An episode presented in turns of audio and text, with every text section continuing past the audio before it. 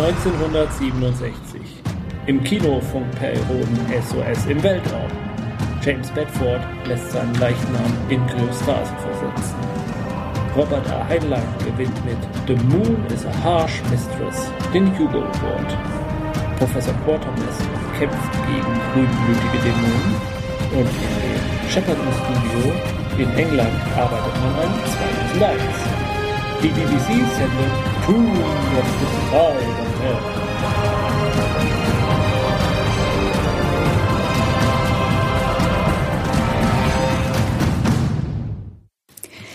Hallo und herzlich willkommen zu unserer zweiten Episode in der Reihe um Doctor Who. Oh, um welchen Doktor geht's denn heute? Tja, ich war da, da, da, da den zweiten. Ah, Wenig überraschend.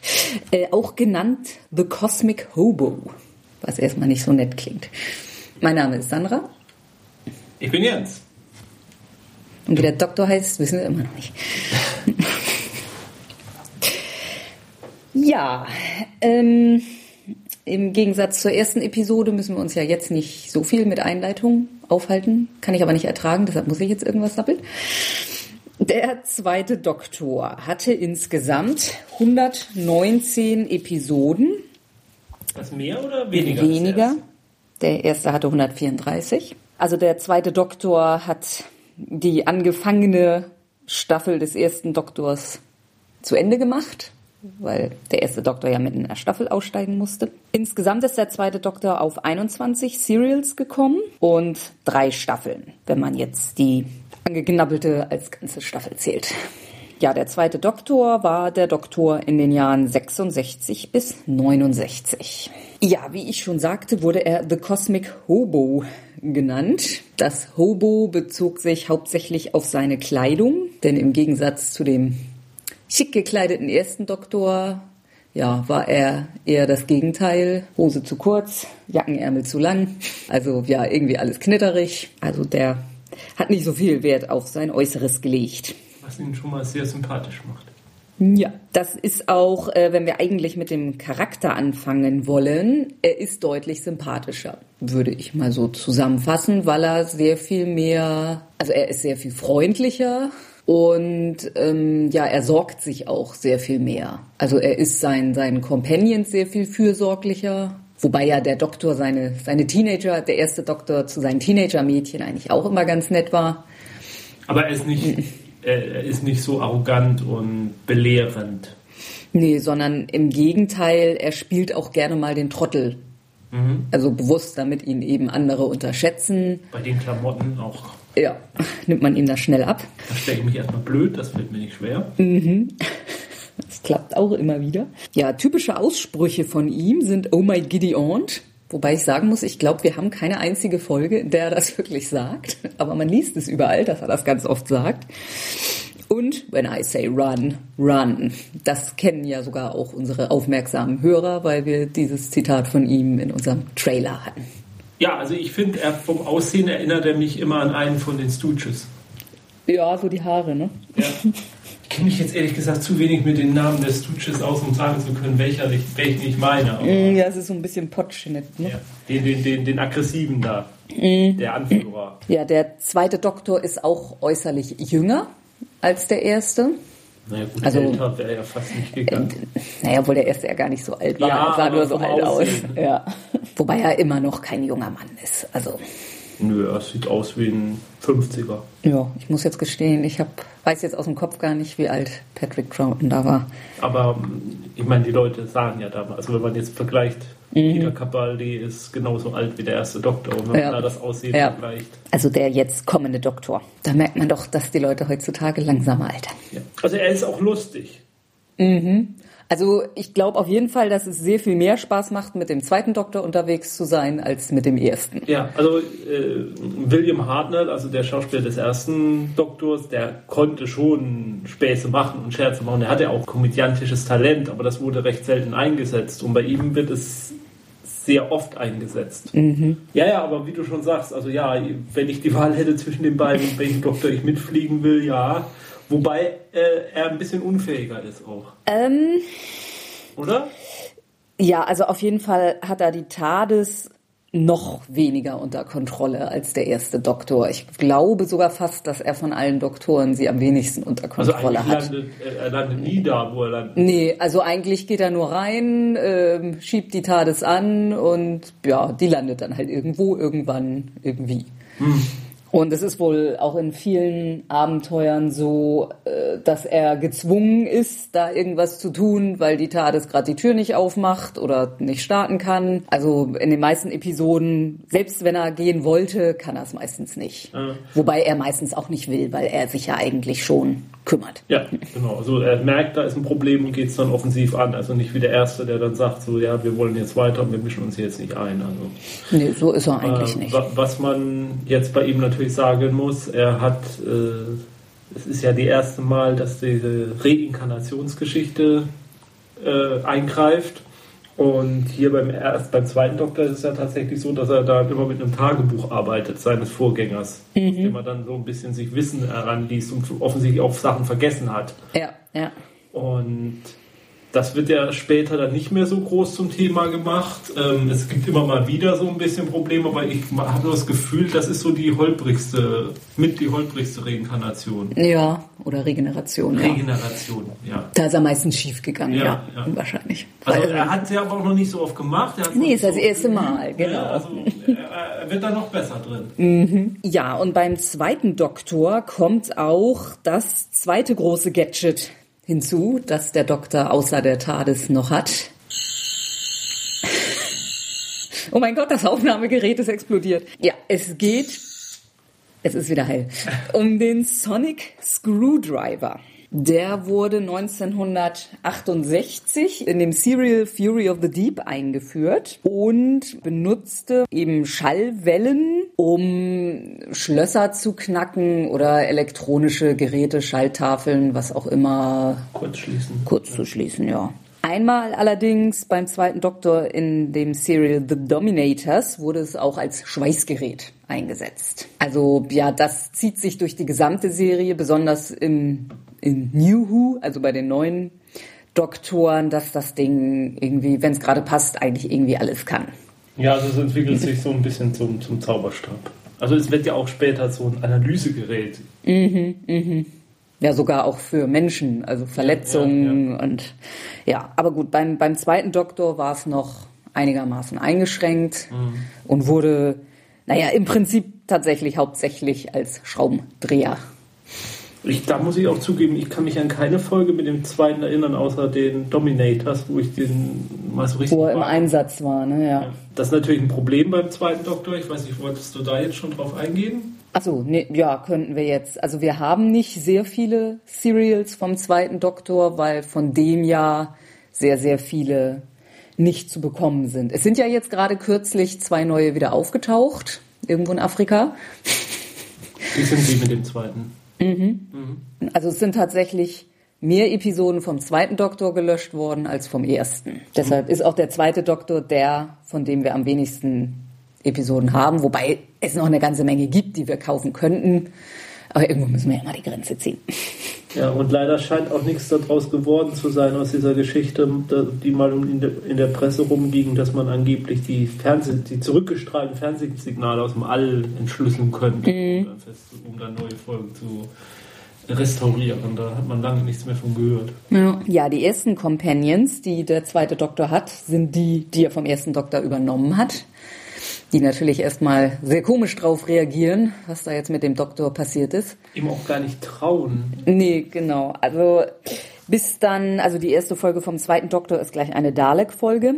Und erst als die Daleks ihn als Doktor erkennen, glauben sie dann auch, dass das wirklich ist. Ja, also es geht um Ben Jackson und Polly Wright, den Seemann und das It-Girl. Die haben wir ja schon in der letzten Episode beschrieben. Hier sind sie jetzt nochmal sechs Serials, also fast die gesamte erste Staffel mit dabei. Aber schon in der, im zweiten Serial kommt ein dritter Companion dazu und den wird er auch nicht mehr los, der zweite Doktor. Und zwar ist das Jamie McCrimmon, ein junger Schotte aus dem Jahre 1746, der ja im Schottenrock rumrennt und schottisch schön mit Akzent spricht. Ja, man kann es auch nicht anders sagen, die zwei haben sich äh, gesucht und gefunden. Mhm. Also sowohl was die On-Stage als auch äh, Off-Stage offensichtlich angeht. Also da merkt man einfach, die, die harmonieren so wunderbar zusammen und blödeln durch die Folgen sich durch und das sind so viele Gags zwischendurch eingebaut, äh, wo man dann, wenn man so ein bisschen die Making-ofs anguckt, dass man, dass sie sich selber ausgedacht haben und eingebaut haben. Und, und der, der Schauspieler von Jamie äh, hat auch mal gesagt, dass also ihnen beiden im Prinzip eingeredet wurde, dass sie aufhören sollen. Ja. Also ich glaube dem zweiten Doktor von seiner Frau mhm. und äh, Jamie, dem Schauspieler von seinem Agenten, der gesagt hat, du musst mal wieder was anderes mhm. machen. Also da meinte der Schauspieler, wenn das nicht gewesen wäre, wären sie wahrscheinlich heute noch mhm. Doktor und Companion, weil die hatten Riesenspaß und und das merkt man den Folgen einfach ja. an. Ja, also Jamie ist dann halt ja 20 Serials beim zweiten Doktor, das sind 113 Episoden und wenn man ganz strenge Maßstäbe daran anlegt, was ein Companion ist, ist er damit der Rekord Companion. Mhm. Das wird nie getoppt. Wenn man etwas lockerere Kriterien anlegt, dann sind da na eine, die ihn übertrifft und jemand, der ihm ziemlich nahe kommt. Aber auf die gehen wir dann erst beim dritten Doktor wirklich ein. Mhm weil einen werde ich gleich jetzt dann nochmal erwähnen, weil der beim zweiten Doktor schon auftaucht. Ja, also Jamie. Mach's aber mal nicht so spannend. ja, ähm, also Jamie und der Doktor, wie gesagt, sind eigentlich ein sehr gutes Team, aber trotzdem streiten sie auch durchaus mal. Ja.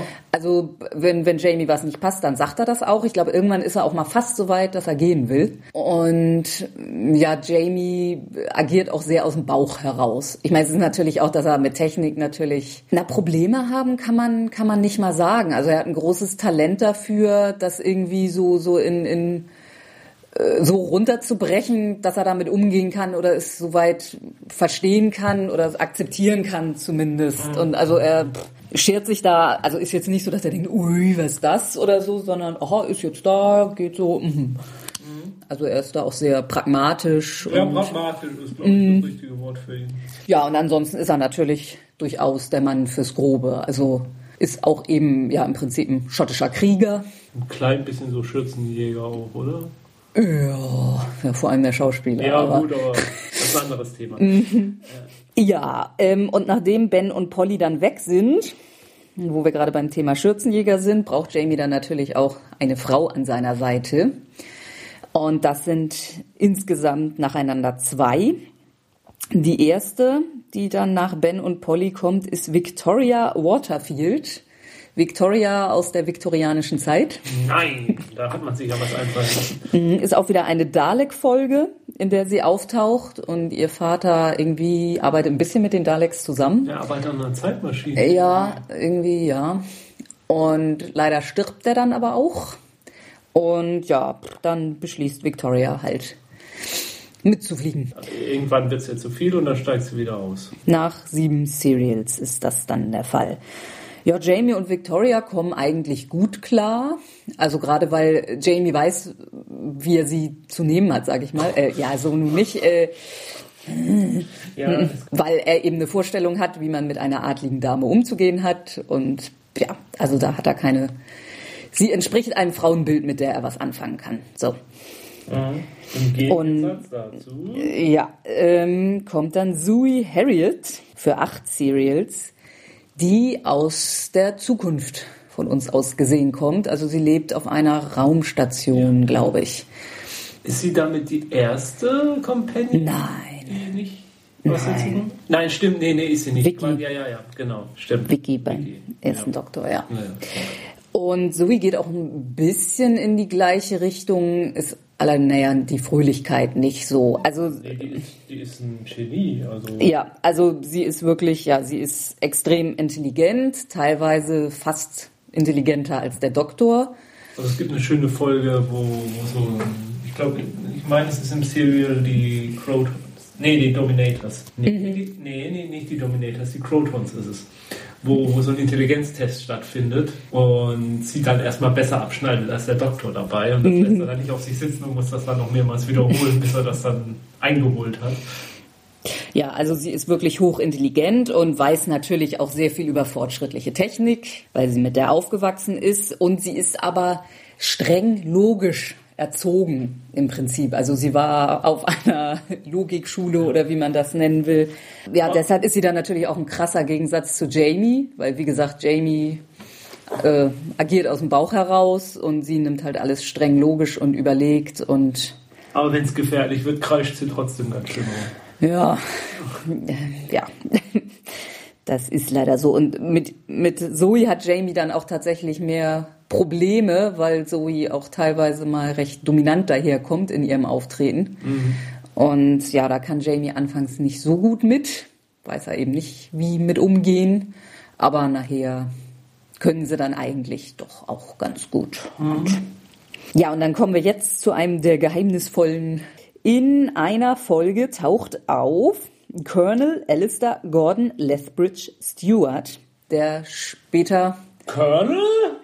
In der ersten Folge ist er Colonel und. Der Mann muss befördert werden. Wird er auch.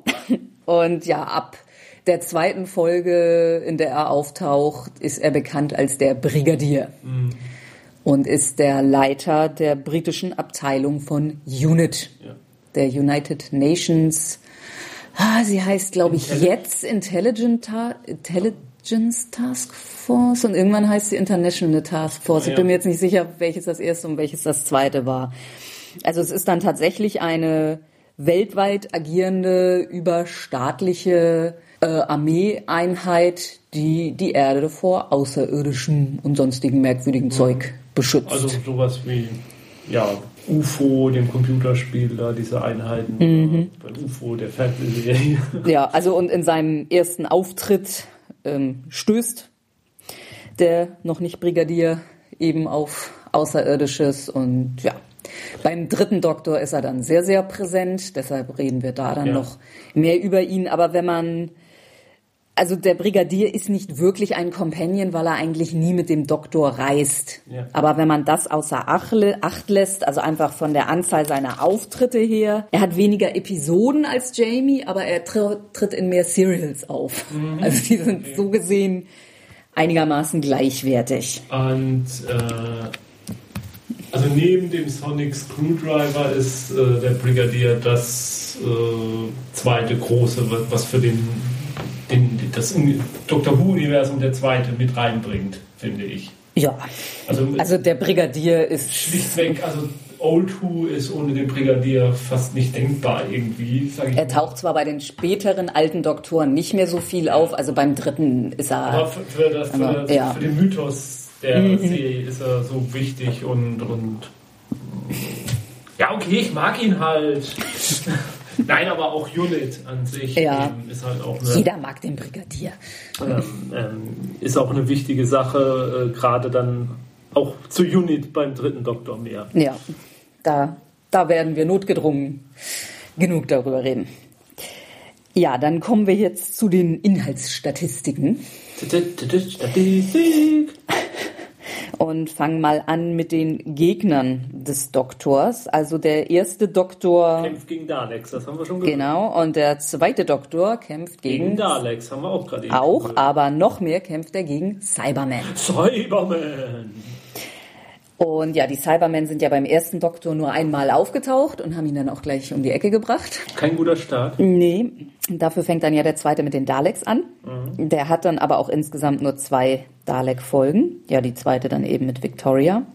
Die Cybermen hingegen tauchen viermal auf. Gut, ist jetzt auch nicht so viel extrem mehr, aber trotzdem sind das irgendwie die Hauptgegner des zweiten Doktor. Von der Wichtigkeit, Gewichtigkeit der Monster in Doctor Who Unbestritten der zweite Platz. Ja. Sie kommen nicht ganz an die Daleks ran, ja. aber ja, sind in England, glaube ich, zum annähernd genauso bekannt. Mhm. Die sehen ein bisschen blöder aus. Naja, heutzutage sehen sie ganz vernünftig aus, aber früher, also die, ja. Die Evolution der Cybermen hat ihre Fortschritte und, ja, wir haben ja Rückschritte. Wir haben ja letztes Mal darüber geredet, dass eben die Daleks den großen Vorteil hatten, dass die im Prinzip heute noch genauso aussehen wie damals. Mhm. Und ja, bei den die Cybermen sahen anfangs ziemlich schlimm aus. Ja, das sind Typen und, in einem silbernen Anzug ja. und man sieht es.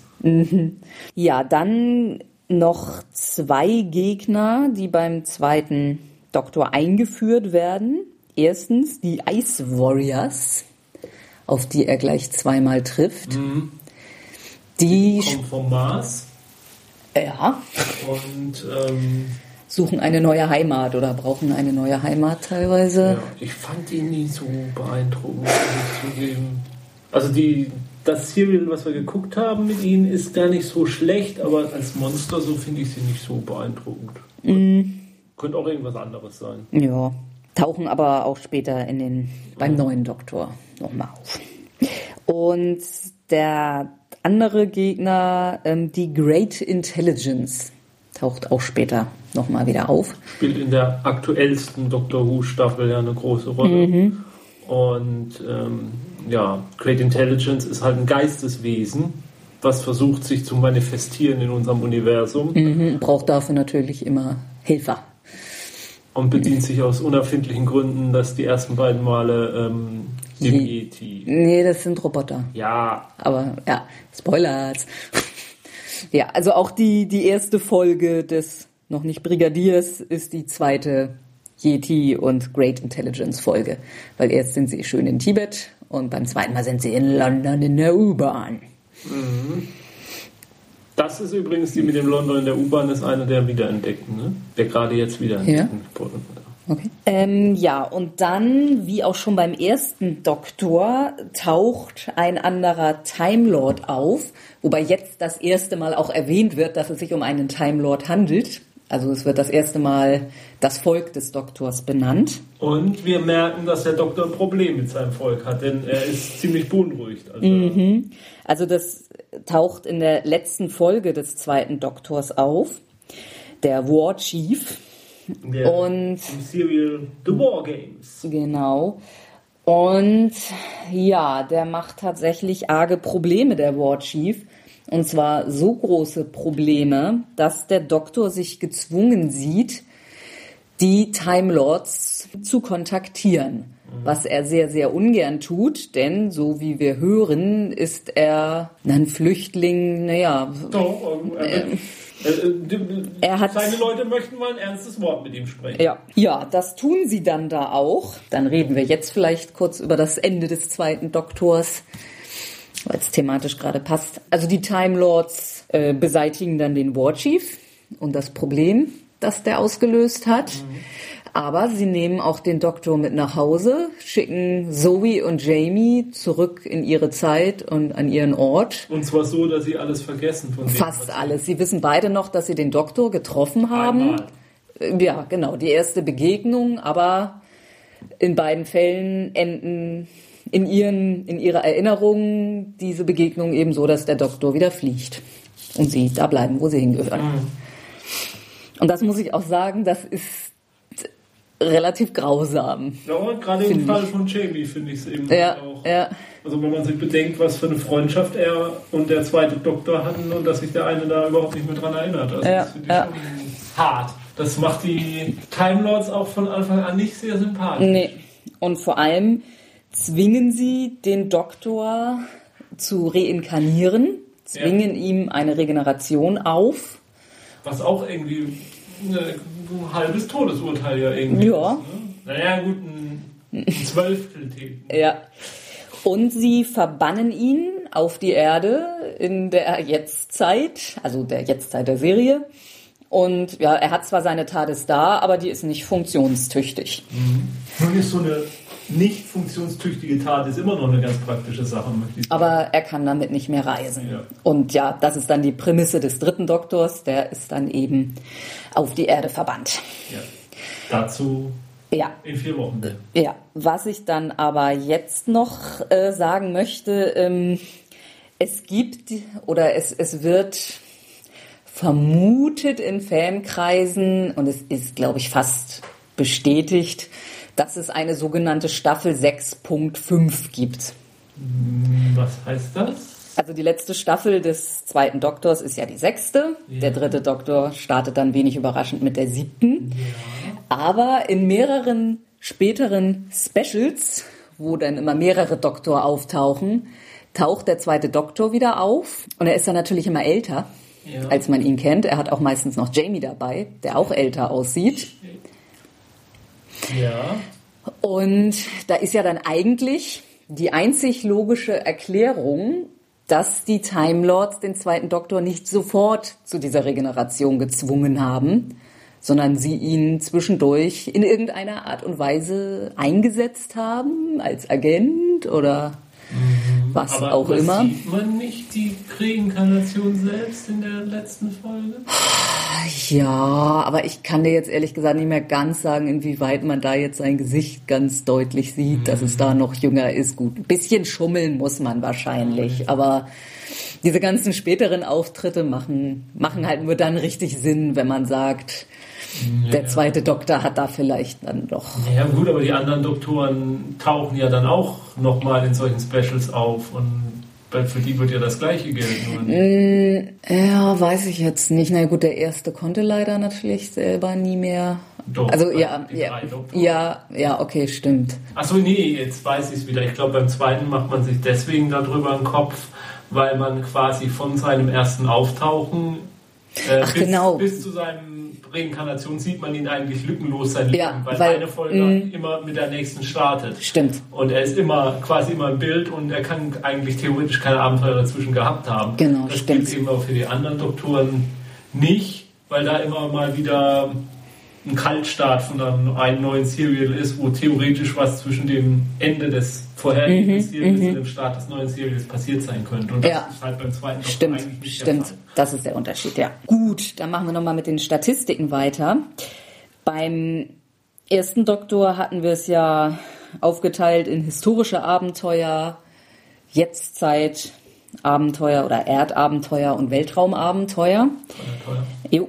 Ähm, das können wir jetzt auch machen. Allerdings muss man sagen, dass die historischen Abenteuer fast nicht mehr existieren.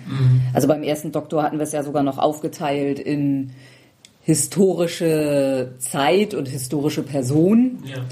Historische Personen tauchen beim zweiten Doktor eigentlich überhaupt nicht mehr auf. Und es ist keine, es ist weniger Kinder, noch weniger Kinderserie geworden. Ne? Ja, ich glaube, beim zweiten Doktor ging es auch das erste Mal los, dass die Brutalität und, und die Gewalt kritisiert wurde. Also ja, es gibt im Prinzip genau zwei historische Abenteuer. Das mit Jamie und das äh, mit den Yetis in Tibet, das ist im Jahr 1950. Also das Wow. ist schon nicht mal so richtig historisch, aber ja, das Einzige, was noch annähernd. Naja gut, das mit Victoria, da sind sie teilweise, aber außer der Jamie-Episode gibt es keine einzige Folge, in der nicht dann zumindest Außerirdische auftauchen. Und ja, ansonsten sind es zehn Episoden, die auf der Erde jetzt oder in Zukunft spielen und neun Episoden, die im Weltraum oder auf anderen Planeten spielen. Also das ist sehr ausgeglichen. Ja. Ja, also da ist man sehr von dem Historischen abgekommen.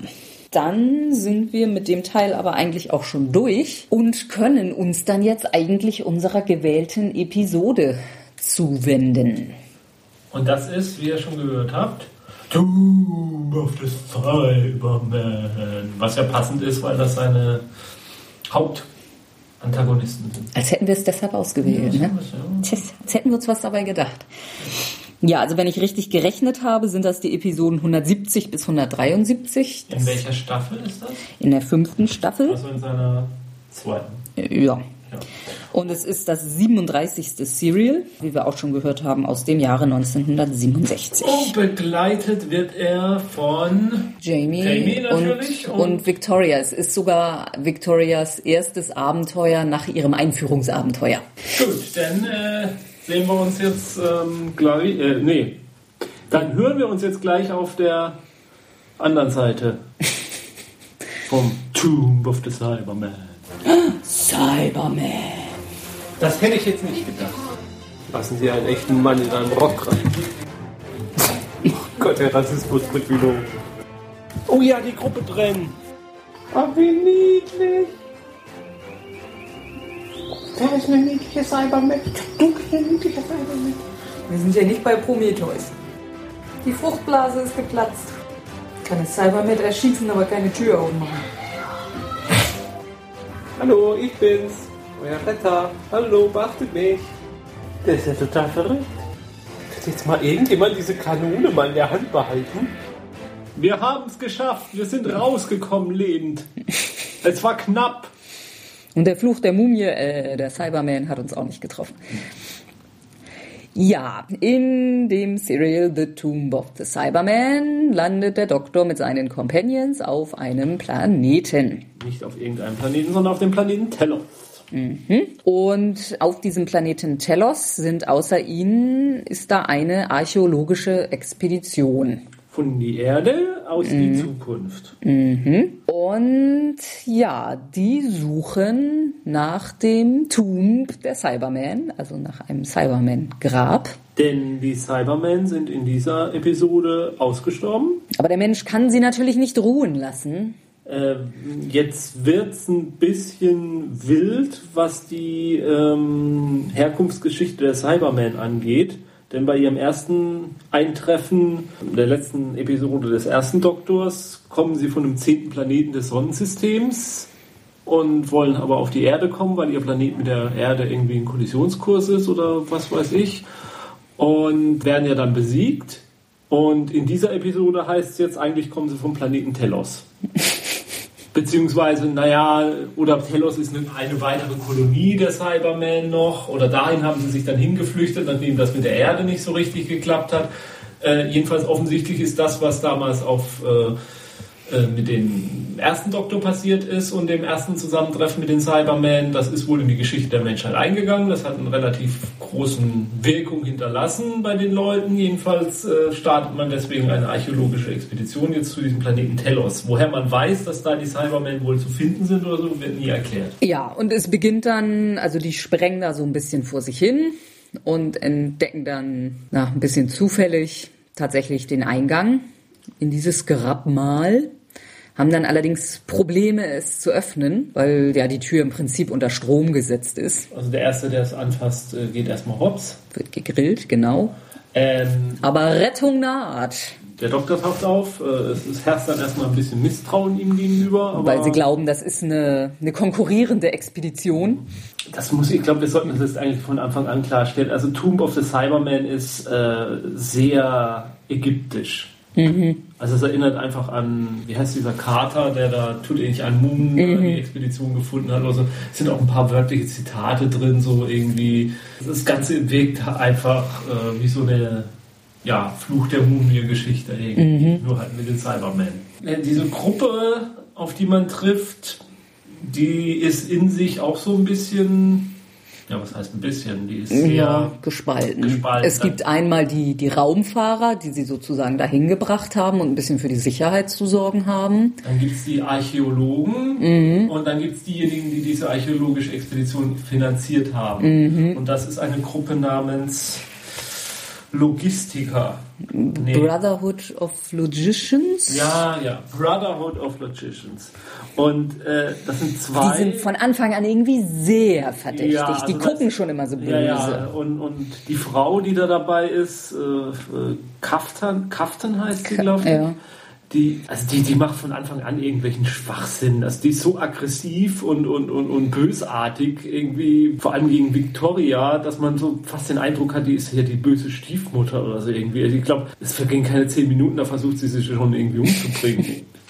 Oh, Total unmotiviert eigentlich, wie ich finde. Aber Ja, und dann hat sie noch einen mm, Bediensteten dabei. Es wirkt eher wie ein Sklave und prompt hat er auch dunkle Haut und wirkt sehr tump. Aber Groß und stark, stark. aber etwas tump und ja, sagt auch nicht viel. Und Und wenn er was sagt, dann sagt er nach dem Motto Toberman macht, Mhm. weil er heißt Toberman. Das da muss man dann einmal schlucken und sagen, na gut, ist ja, jetzt... also äh, wir, wir, wir, wir haben ja immer wieder, also wir haben ja in der ersten Folge schon gesagt, man muss das aus seiner Zeit heraus verstehen und so. Aber ich glaube, das war nicht mal damals. Mhm. Das war auch damals nicht mehr zeitgemäß. Also das ist echt übel, finde ich. Mhm. Also der ist so, weg, so weit vorweg, der rettet am Schluss den Tag und, und alles, aber na, das hebt das Ganze nicht auf. Mhm. Ja, und dann ist da eben noch ein Mann dabei. Also Ja. bei diesen Der Logicians. auch, der auch etwas dunklere Haut hat, würde ich mal behaupten. Der wirkt auch so, so ein bisschen arabisch angehaucht und so und ist natürlich auch äh, am Schluss der Oberbösewicht quasi. Neben den Cybermen. Ja. Gut, aber jetzt weiter zur Handlung. Ähm, die kommen da rein jetzt äh, mit Hilfe des Doktors in diese Und Toberman. und Toberman in diese Anlage hinein, kommen dann in so einen großen Kontrollraum erstmal, von dem, da, da gibt es dann eine große Luke, die sich nicht öffnen lässt, die führt wohl unbedingt in die, in die Gewölbe hinunter. Und der Doktor findet aber auch gleich zwei Türen auf der gleichen Ebene. Und was ich da sagen muss, es ist, sieht eigentlich recht cool aus. Es ist wirklich cool designt. Also es ist natürlich, das haben wir glaube ich nicht gesagt, es ist immer noch schwarz-weiß. Und aber auch das, die Logos der Cybermen, die so an den Wänden gemalt sind, also das Symbol der Cybermen und so, das sieht eigentlich, alles richtig gut Ja, aus. ist glaube ich auch sehr, Sehr- sehr ikonografisch. Also diese. Aber ja. sehr stilvoll gemacht und ähm, auch die, die Computeranlagen, wie die das so haben oder so. Also das, das Setdesign äh, ist wirklich also eins der sehr viel besseren. Also das sieht man später noch sehr viel schlechter. ja. Äh, die erkunden die ganze Anlage. Mhm. Trennen die Gruppe. Ja, genau. Und äh, es kommt dann auch gleich äh, zu den ersten Toten dann irgendwie, eher durch Unfälle aber. Äh, Victoria findet ein schnuckeliges kleines äh, Würmchen auf dem Boden rumliegen. Metall. Aus Metall Der Doktor sagt, lass mal, pack mal weg und sie steckt's ein. in ihrer Handtasche. Warum auch immer. Ich glaube, sie hat mit der Prometheus-Crew trainiert. Das ist, stellt sich nachher als sogenannter Cybermat dar. Das ist ähm, ja ein Hilfsroboterchen der Cybermen, mit dem sie Leute angreifen. Was ist genau, was eigentlich seine genaue Funktion ist, wird da nicht erklärt. Nee. Es, wuselt da halt durch die Gegend und kann Leuten an den Hals springen und sie beißen. Was jetzt eigentlich seine Grundfunktion ist, warum die Cybermen sowas gebaut haben, fragt uns nicht. Die, äh, es, es wird weitergesucht, es wird immer unheimlicher, weil immer mehr Dinge passieren. Die äh, Kaftan und ihre Helfer sabotieren die Bemühungen irgendwie ein bisschen. Naja, und vor allem grabbeln sie alles an Ja. und, und ja, versuchen alles irgendwie, jede Maschine, jede Konsole in Gang zu bringen. Sie schickt dann Toberman los, um das Raumschiff zu sabotieren, damit sie erstmal nicht wegfliegen können. Und ähm, Ja, das ist ein bisschen merkwürdig, dass der, der Oberarchäologe dann irgendwie hier ein bisschen Notizen macht, da ein bisschen Notizen macht und dann sagt, so, fertig, wir können gehen, ich habe alles hier, was interessant sein könnte, dokumentiert. jedenfalls gelingt es ihnen dann, diese Luke zu öffnen auf die unteren Gebiete. Also Ja, macht der Doktor mehr oder weniger heimlich, ne? Also der, Ja. der Logiker ist ja so stolz auf sich, dass er das alles irgendwie kann und in Wahrheit hätte er es alleine nicht hingekriegt, aber als gerade keiner geguckt hat, hat der Doktor da was am Code gemacht und Die Gräber öffnen sich und sie steigen da runter und da unten finden wir dann tiefgekühlte Cybermen. In so Bienenwaben drin, hinter Plastikfolie eingeschweißt. Und ja, der Logician Cleek, Cleek, Cleek heißt er, genau. ja, der zeigt dann da unten eigentlich sein wahres Gesicht. Er hat keinen Forscherdrang in dem Sinne, sondern er will für seine Bruderschaft die Macht auf der Erde an sich reißen, weil die der Meinung sind, mit ihrem Mit ihrer Logik. könnten sie das alles viel besser und ja, sie brauchen aber mehr Power und erhoffen sich das von den Cybermen, weil sie der Meinung sind, naja, die Cybermen sind ja eigentlich auch sehr logische Wesen und da müsste man doch irgendwie eine Zusammenarbeit machen können. Geht natürlich gründlich schief. Jo. Äh, die Cybermen werden aufgetaut. Äh, der Cyber-Controller, der Anführer, ähm, sieht das nicht so, dass das so eine gleich, gleichwertige Partnerschaft wird, sondern äh, Naja, er ist dann nachher großzügig und sagt, naja, gut, wir wandeln dich in einen Cyberman um, so wie alle anderen auch, und du darfst dann sozusagen Unteranführer werden. Inzwischen hat Captain oben nochmal die, die Gluke wieder zugemacht und Victoria betäubt und dann tauchen aber die Raumfahrer auf. Der Kommandant der Raumfahrer, ach, was für ein Held. Das ist ein richtiger Kerl. Ne? Mit amerikanischem Akzent natürlich. Der, schlechtem amerikanischen Akzent, der rettet sie dann wieder und dann kriegen sie die Luke dann doch wieder irgendwie auf und äh, dann kommen sie da unten erstmal, nur Toberman bleibt glaube ich zurück und äh, Cleek auch zuerst. Cleek kann dann auch noch entkommen, aber Toberman wird von den Cybermen dann irgendwie beeinflusst. Wir Steht, wollten zwar lieber jemanden mit Gehirn, Ja. aber naja. steht dann unter ihrer Kontrolle, dann lassen sie ihn irgendwann auch wieder frei, der ist dann so quasi der Doppelagent. Ähm, Ja, wobei der geht mit dem Cyber-Controller hoch. ja, stimmt.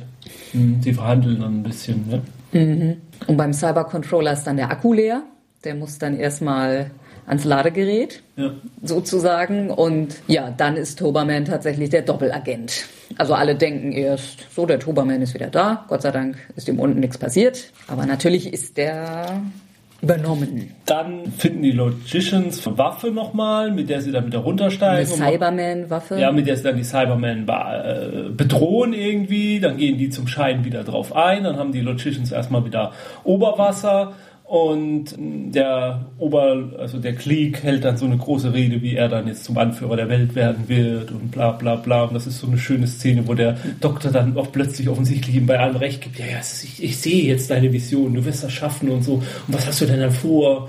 Und Klieg erzählt, ja, ich werde die Welt beherrschen und man wird Statuen nach mir bauen und also ich übertreibe jetzt ein bisschen. Und dann sagt der Doktor sowas, aha, aha, and now I know you are mad. Ich wollte das nur mal gucken, ob das ist, aber ja. Just wanted to make sure. Ja. Aber okay, du bist total durchgeknallt. Ja. Dann gelingt es natürlich, die, äh, ihn zu besiegen. Es gelingt, die Cybermen wieder einzufrieren.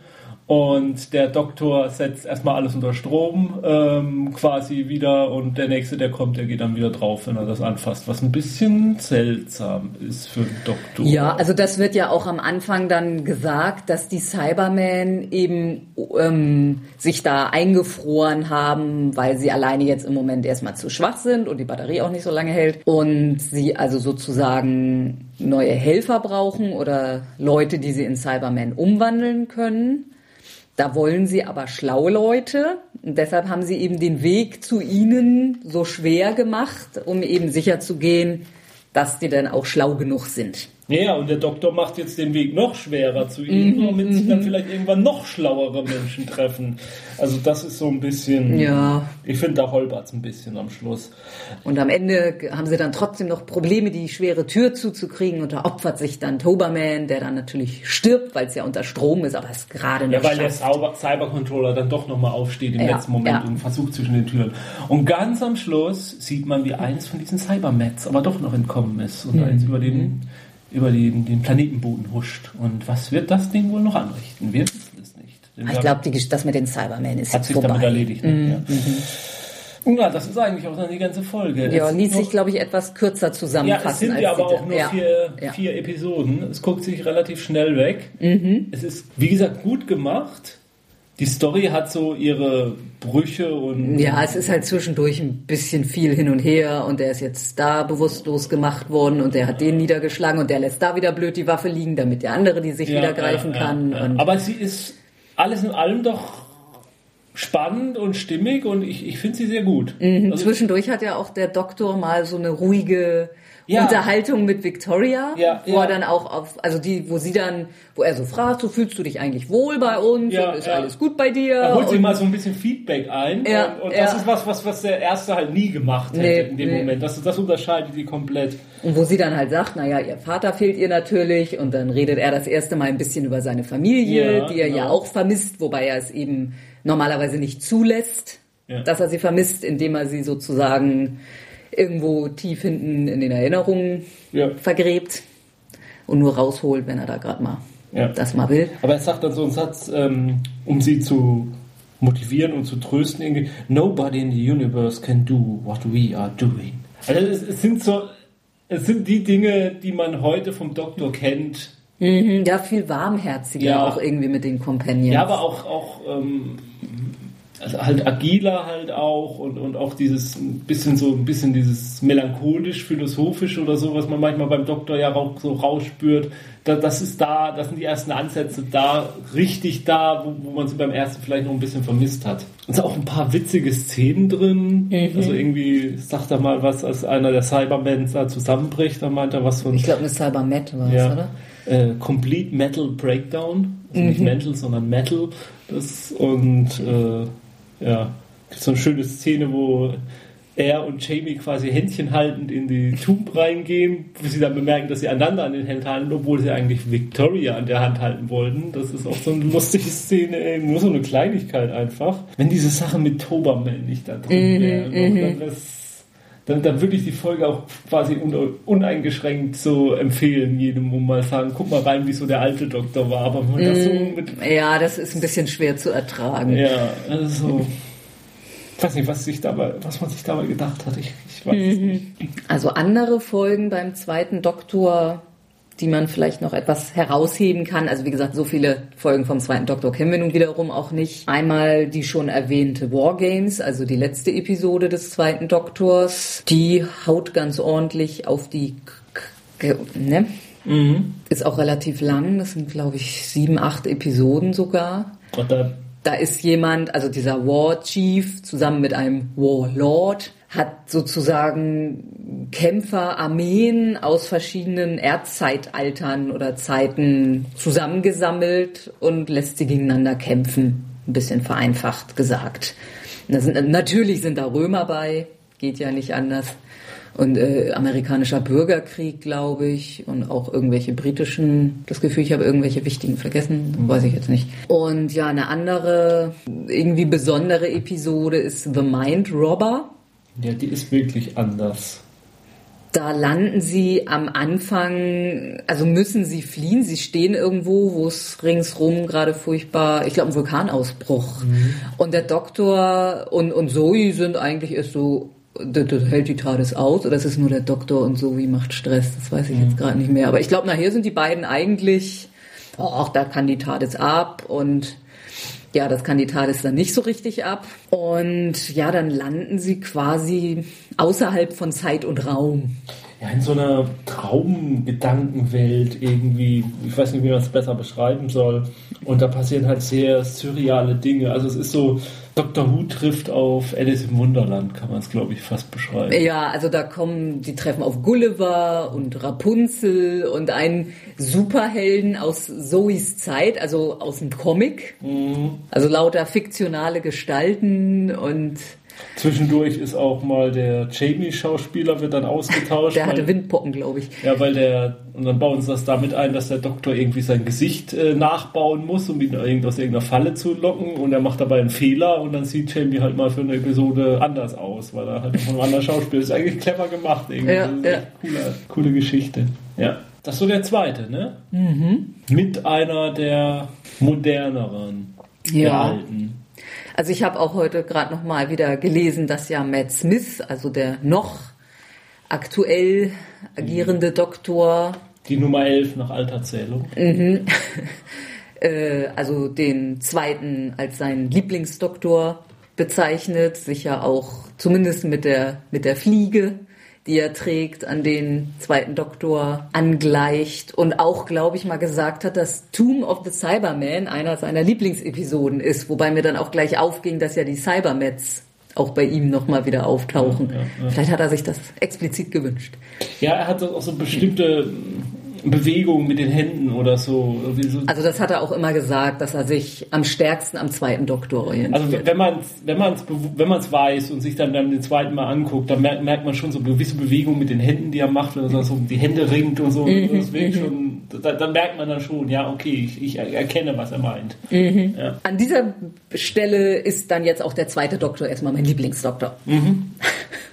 ja, es könnte sein, dass bei mir er schon in der nächsten Episode abgelöst wird.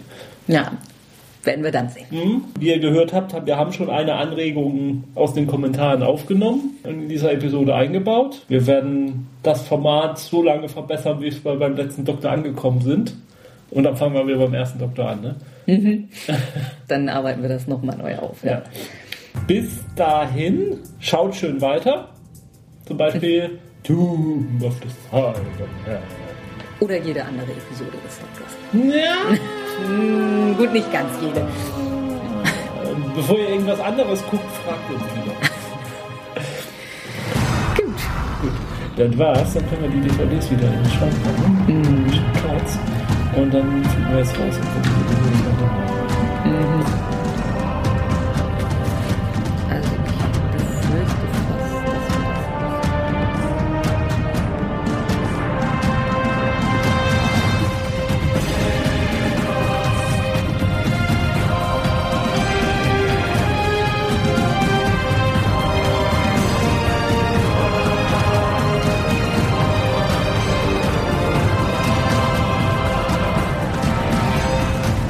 Dieser Podcast ist Mitglied bei Analogspieler.de, der Portalseite für alle Podcasts rund ums gute alte Spielen.